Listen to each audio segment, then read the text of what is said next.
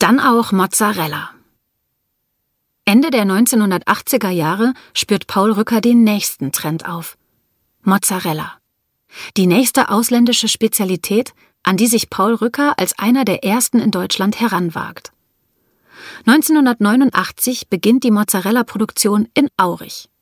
Heute ist Mozzarella Rohware, der sogenannte Cagliata, von Rücker in ganz Italien ein Begriff.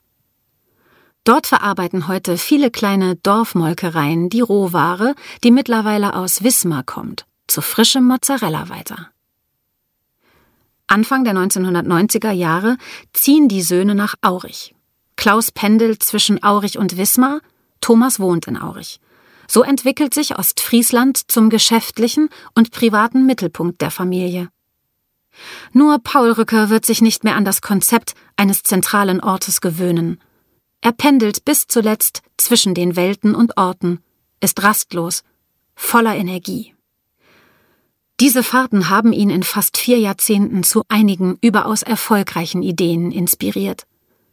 Dass er im tiefsten Ostfriesland einmal griechische und italienische Spezialitäten herstellen würde, daran wird selbst Paul Rücker zu Zeiten der Geschäftsübernahme nicht gedacht haben. Schon gar nicht, dass diese sich um den halben Globus verkaufen. Eines aber ist über die vielen Jahre unverändert geblieben. Die Identität. Rücker steht für den Norden und die Küste. So gesehen passt es dann auch, dass der nächste Meilenstein nach Wismar in Mecklenburg führt.